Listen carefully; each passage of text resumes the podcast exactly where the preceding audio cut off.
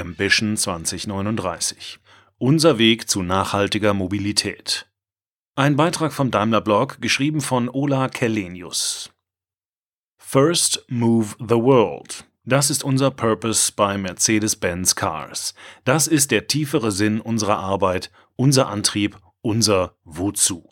First Move the World bedeutet, mehr zu verfolgen als das Unmittelbare. Dieser Pioniergeist ist Teil unserer DNA. Deshalb ist es auch ein Eckpfeiler der neuen nachhaltigen Geschäftsstrategie, an der wir gerade arbeiten. Diese Strategie hat mehrere Dimensionen, aber eines der entscheidenden Themen ist unser CO2-Fußabdruck.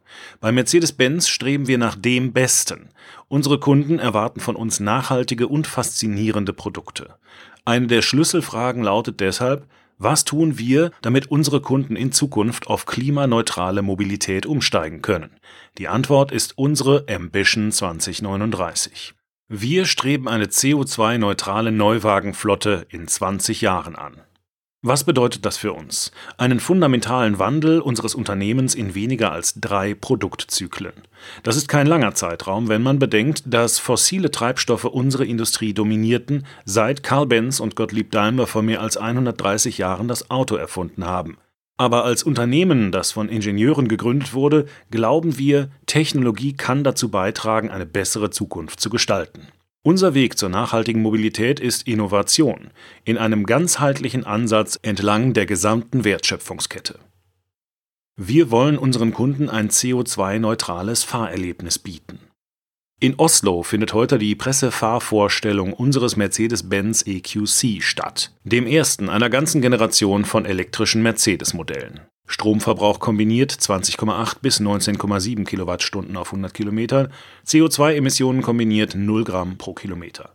Bis 2030 wollen wir mehr als die Hälfte unserer Autos mit Elektroantrieb verkaufen. Hierzu zählen vollelektrische Fahrzeuge und Plug-in-Hybride. Wir werden unseren Kunden weiterhin Leistung und Luxus von Mercedes bieten. Gleichzeitig wollen wir die CO2-Emissionen pro Fahrzeug deutlich reduzieren. Daran arbeitet unser RD-Team gemeinsam mit etablierten Partnern und Startups, um die Elektroperformance weiter zu steigern und die Kosten zu senken. Im Sinne der Ganzheitlichkeit bauen wir auch unsere Mobilitätsdienste kontinuierlich aus, um die Nutzung von E-Mobilität zu verbreiten. Neben den Pkw elektrifizieren wir unsere Transporter, Lkw und Busse. Dabei ist dank unseres modularen Entwicklungsansatzes ein schneller Technologietransfer zwischen den Divisionen möglich. Aktuell liegt unser Fokus auf der batterieelektrischen Mobilität. Gleichzeitig bleibt es wichtig, an weiteren Lösungen zu arbeiten, wie etwa der Brennstoffzelle oder E-Fuels. Ein Beleg dafür ist unser GLC F-Cell. Wasserstoffverbrauch kombiniert 0,34 Kilogramm auf 100 Kilometern, CO2-Emissionen kombiniert 0 Gramm pro Kilometer, Stromverbrauch kombiniert 13,7 Kilowattstunden auf 100 Kilometern. Diese Technologie wird auch in unseren Stadtbussen zum Einsatz kommen. Heute kann niemand mit Sicherheit sagen, welcher Antriebsmix in 20 Jahren die Bedürfnisse unserer Kunden am besten erfüllen wird. Deshalb wollen wir die Politik darin bestärken, der Technologieneutralität den Weg zu bereiten. Lasst uns das Ziel festlegen, aber nicht die Mittel, um es zu erreichen. Wir streben die CO2-neutrale Produktion an. Unsere Factory 56 gibt die Richtung vor. Diese neue Fabrik im Werk Sindelfingen nutzt erneuerbare Energien und wurde von Beginn an CO2-neutral geplant. Im nächsten Schritt werden alle unsere europäischen Werke bis 2022 folgen. Wie gut sich Nachhaltigkeit und Kosteneffizienz in Einklang bringen lassen, zeigt beispielhaft unser neues Werk im polnischen Jawor. Mit Windkraft fertigen wir dort nicht nur grüner, sondern auch wirtschaftlicher, als es an diesem Standort mit konventionellem Strom möglich wäre. Auch unseren EQC im Werk Bremen und unsere Batterien im sächsischen Kamenz werden wir mit Strom aus regenerativen Quellen produzieren. Eine ganzheitliche Betrachtung der CO2-Einsparungen umfasst zudem das Recycling von Rohstoffen. Mercedes-Fahrzeuge haben eine potenzielle Recyclingquote von 85 Prozent. Wir bewegen uns also von einer Wertschöpfungskette zu einem Wertschöpfungskreislauf. Wir wollen, dass auch unsere Lieferanten diesem Anspruch folgen. Es ist uns wichtig, die Umsetzung unseres Ziels der Klimaneutralität auch bei unseren Lieferanten und Partnern voranzutreiben. Ausgangspunkt ist die Schaffung von Transparenz. Zu diesem Zweck arbeiten wir mit Organisationen wie CDP zusammen, um die Umweltauswirkungen unserer Lieferkette zu bewerten. In einem weiteren Schritt führen wir zurzeit Workshops mit Lieferanten durch, um effektive CO2-Reduktionsmaßnahmen zu identifizieren. Wir haben uns vorgenommen, CO2-Ziele zu einem wichtigen Kriterium für Lieferantenentscheidungen und Verträge zu machen. Wir begeistern unsere Kunden für klimaneutrale Mobilität und ermöglichen das emissionsfreie Fahren. Strom ist im Lebenszyklus eines Elektroautos in einigen Regionen eine sehr signifikante CO2-Quelle, abhängig davon, wie er erzeugt wird. Wir wollen unsere Kunden dazu inspirieren, ihre grünen Fahrzeuge mit grünem Strom zu laden. Mit Mercedes Me Charge zum Beispiel ermöglichen wir es den Autofahrern, ihre Fahrzeuge bequem an vielen verschiedenen öffentlichen Stationen in Europa zu laden, wo immer möglich mit Energie aus erneuerbaren Quellen.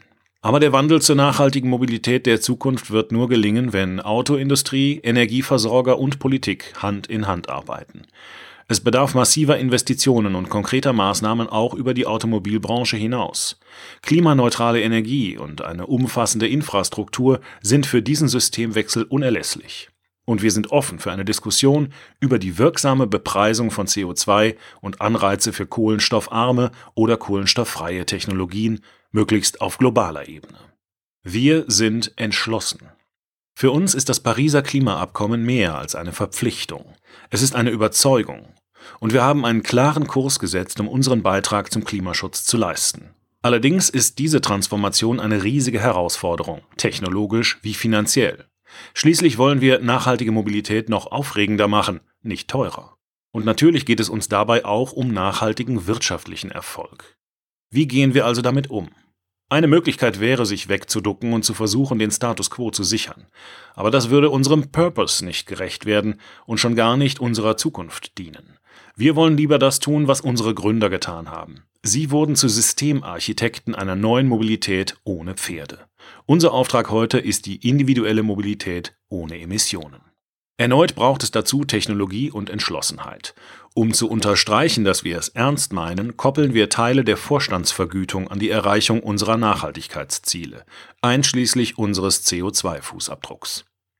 Wir alle müssen unsere Komfortzonen verlassen, um auf neuen Wegen voranzukommen. Dabei streben wir selbstverständlich einen engen Schulterschluss mit unseren Mitarbeitern und deren Vertretung an. Diese Transformation ist die Aufgabe unserer Generation, und ich bin absolut zuversichtlich, wir haben das richtige Team, um sie erfolgreich zu meistern. Diese Strategie wird dazu beitragen, unsere Spitzenposition in der Autoindustrie zu behaupten. Dieser Beitrag wurde eingelesen von Frank Lindner, Sprecher bei Narando.